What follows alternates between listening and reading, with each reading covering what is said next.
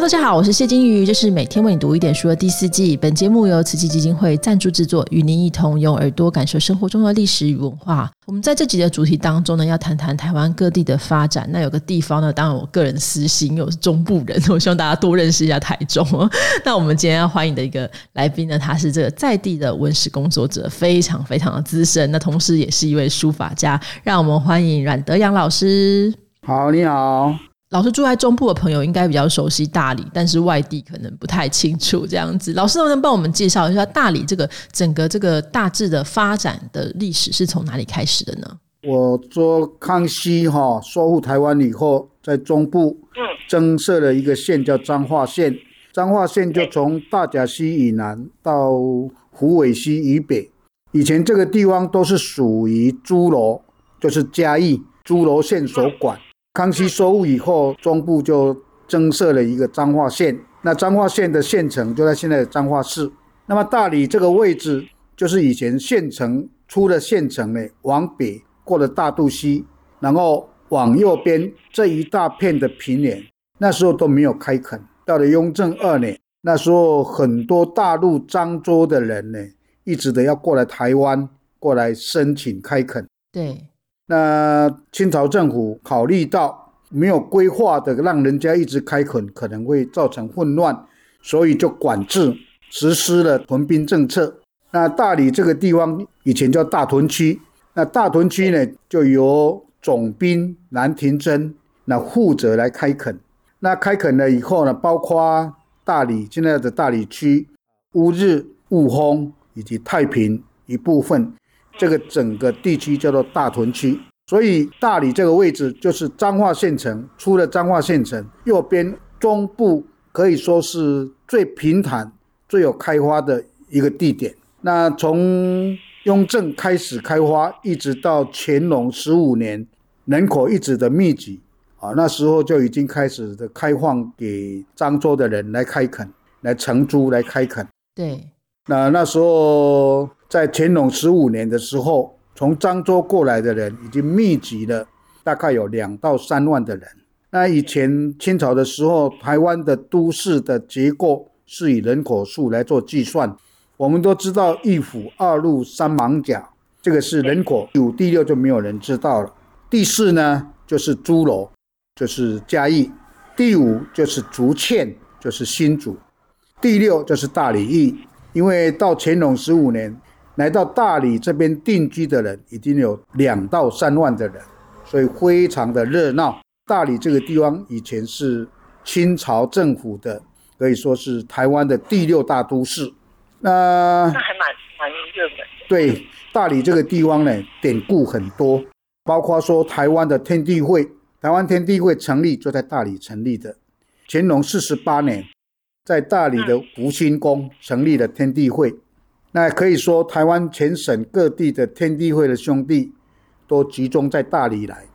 推选的老大就是林爽文，那就是大理人；老二杨光兴是嘉义；老三庄大田是凤山。所以台湾的天地会就是在大理成立。所以我推荐说，大理的福星宫有机会来到大理，应该来参拜一下。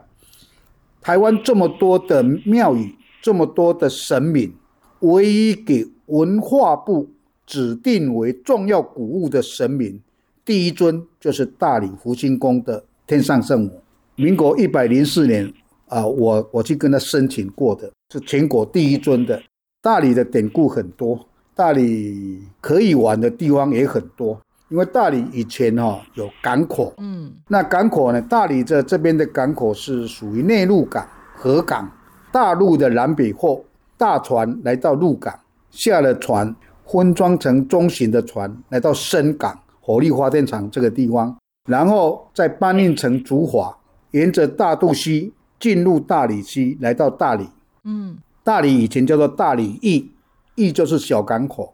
就是绑船的木桩叫驿。那港口呢？大理的这边的港口是属于内陆港、河港，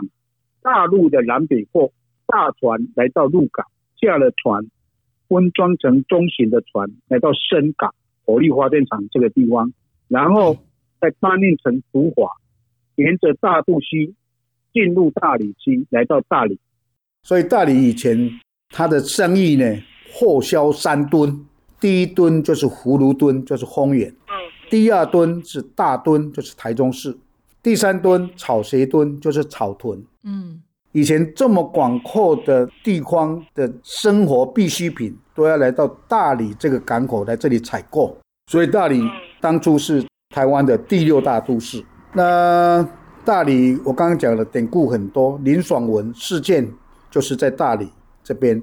那乾隆呢，自称他是十全老人，就是说他在位六十年呢，他的这个时间有十次的这个叛变，十次的战争，很大的战争。嗯乾隆给他印象最深的就是台湾的林爽文事件，他还派了他的私生子胡康安王爷带着大炮，带了十万大军到台湾来平定林爽文事件。那我们新竹苗栗那边有很多的义民野的庙，每年都很热闹。那个义民里就是协助清朝政府来平定啊、林爽文的那一些死的那个人。嗯，叫义民里，清朝政府跟他们封为义民里，每年都很热闹，这跟林爽文都有关系。那我们老师这样子说法说，原上我们可以发现说，第一个是大理的这个开发史其实很早，就是大早在这台湾刚开发的时候，大概就已经开始了哈。那大概在康熙年间的时候，就已经有一个这个市政的规模。那雍正到乾隆年间，就是盛清的时候、盛世的时候，它大概又发展起来。所以，因为就是可能看起来是就是比较也是很繁华啦，所以才会有这些聚集的人嘛，好像刚刚讲天地会等等的哈。那老师，我们就是这个林爽文事件，其实对大理这边有什么样的打击吗？这个林爽文哈、因为我刚刚讲了，他是台湾的天地会，对，乾隆四十八年在台湾成立，当时的天地会可以说轰动整个台湾。对，那么也由于天地会才形成的有现在雾峰人家，雾峰林家他以前也是住在大理，因为林爽文事件，他们为了躲避战乱，所以他们全家就搬到了雾峰。嗯到了雾峰以后呢，受到地方人可能对他们的欺负，所以林家的祖先呢，他们就认为说，我们的子弟应该要学武，所以请了很多的武术老师去教。结果雾峰林家的子弟就有很多的这个军事的人才，你看林文敏、林朝栋，对哦，这个都是因为他们的祖先嗯重重视这个武，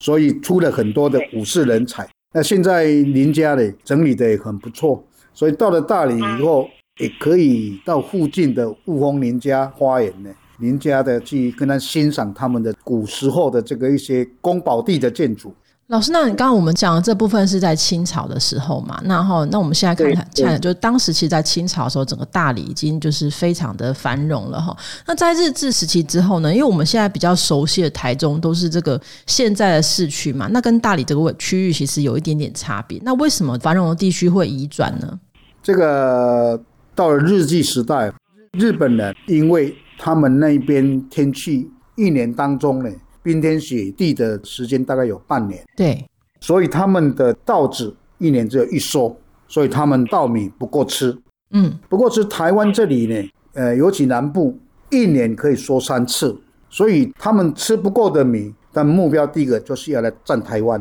要来台湾的米。第二呢，这个日本人因为冰天雪地，所以很多蔬菜都要事先跟它腌起来。对，那要腌呢，就要用大量的糖。那日本呢，冰天雪地糖呢，这个甘蔗呢种不起来。台湾这个地方很适合种甘蔗，所以他也很希望说在台湾能够有这个甘蔗可以收成。再来就是日本人是全世界最会做香烟的一个国家，很会创造这个香烟的利润，所以日本人呢来占大理、占台湾，就是看中了大理这个地方这个土地来种这个烟叶很适合。嗯所以这日据时代，所有的烟叶、所有的试验所、所有的烟厂都设在大理。嗯还有日本人就看中了台湾的木材，台湾的木材块木可以说是最好最好的木材，所以日本人就是需要这些东西，所以他们一心一意的要来占台湾。也因为这样，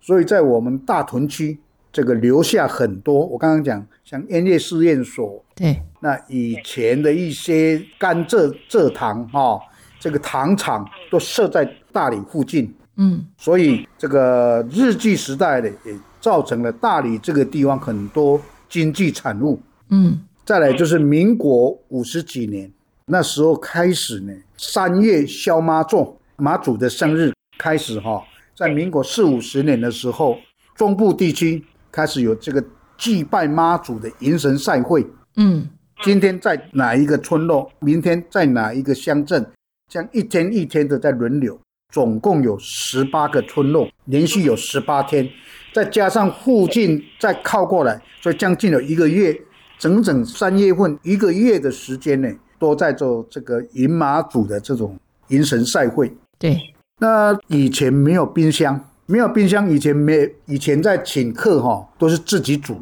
也没有说请说什么德基塞来来来来煮，都是自己煮。那请客以后呢，都会剩下很多菜。那剩下很多菜，以前的人比较节俭，丢掉可惜，就会留下来再再吃。啊，吃会怕馊掉，会酸掉不好，所以在这个没有吃完的这个剩菜里面加上酸菜呢，也很奇怪，越煮越好吃。所以那时候因为民国四五十年，中部地区在流行这个迎神赛会，需要大量的酸菜，嗯一个月的时间，每个村落一户人家如果买两颗酸菜就好，你看就要多少的酸菜？那那时候的酸菜呢，都集中在大理。所以民国四五十年，像我今年七十岁了，我那时候读初中、读高中，我的读书的费用都是靠酸菜，我家也种了很多酸菜。嗯哎，所以酸菜是在民国五十几年、六十几年的时候呢，是大理这个地方很特殊、轰动全省的一个经济产物。那后来因为种的太密集了，就变成说土壤都变质了。对，现在酸菜都已经移到云林县了，云林的背头啦，哈，这个大杯那边都都移到那边去了。嗯但是也是大理的技术、大理的资金过去的那边经营啊，这个是大理的一个经济产物。所以我们就基本上可以说，就是大理的发展，其实从前面是市政的部分，就是很繁荣，到后来其实比较偏向这个农业的一些制作再制，还有一些出口哈。那老师，这个那我们近现代之后，这个大理就是台中市的这个呃市区移到就是比较市区的地方之后，对大理有没有什么样的影响？我们大理的商业的这个发展还是持续下去吗？这个其实哈、我们现在整个台中县是合并了，合并了有二十九个区。那大理现在还是大台中市人口数第一还是第二的？曾经第一，哦，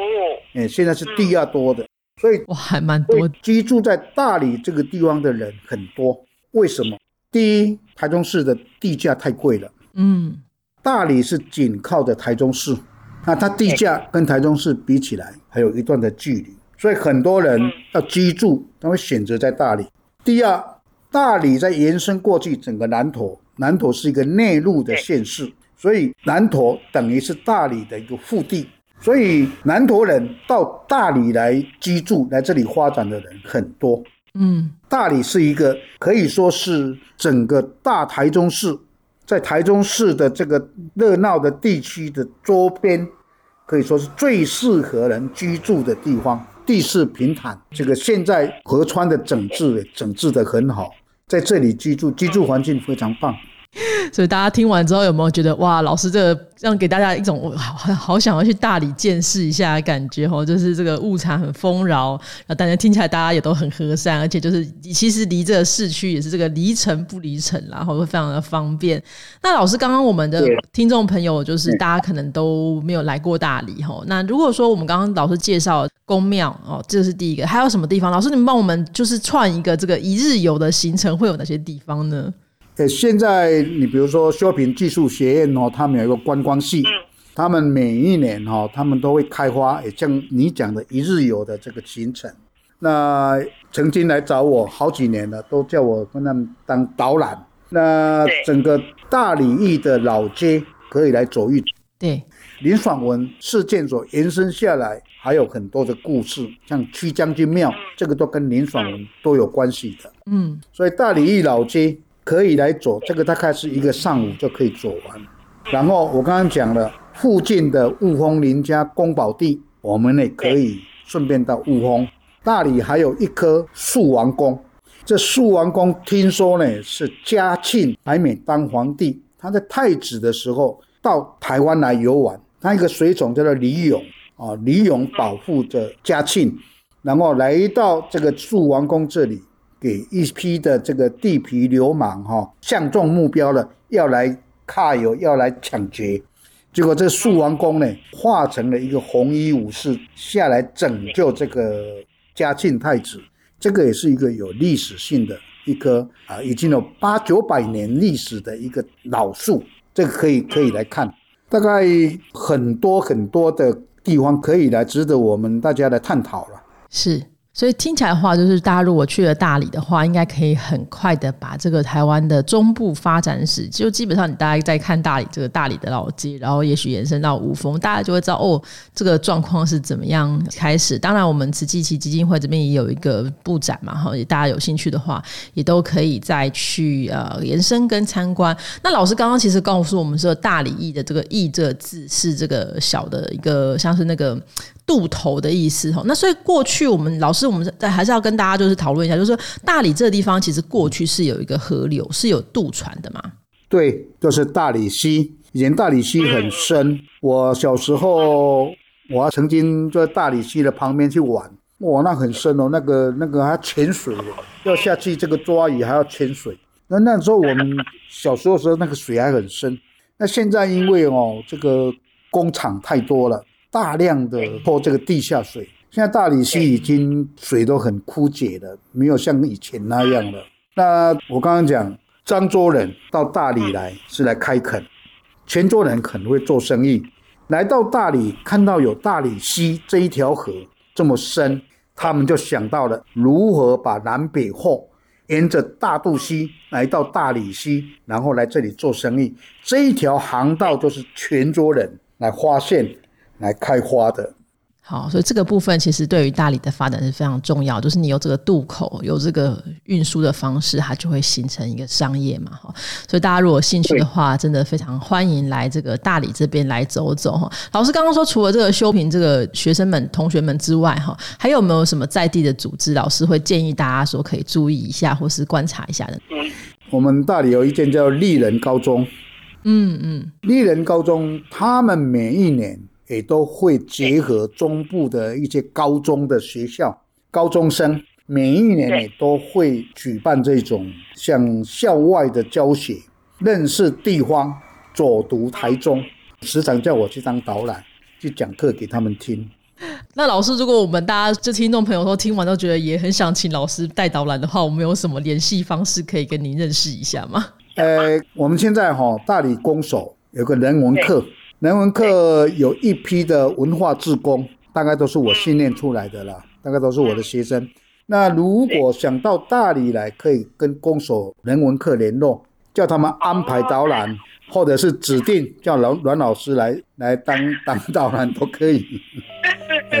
好的，老师给我们指了一条非常方便的名路，大家如果兴趣的话，欢迎这个结团哦，揪团一下，然后跟公所这边来报名，就可以得到老师的五星级导览服务哈。我们今天非常谢谢老师的这个分享哦，大家听完之后，相信对大理应该都充满了这个哎好奇，想要来去看看。我们再一次的谢谢老师，谢谢老师，谢谢谢谢谢谢。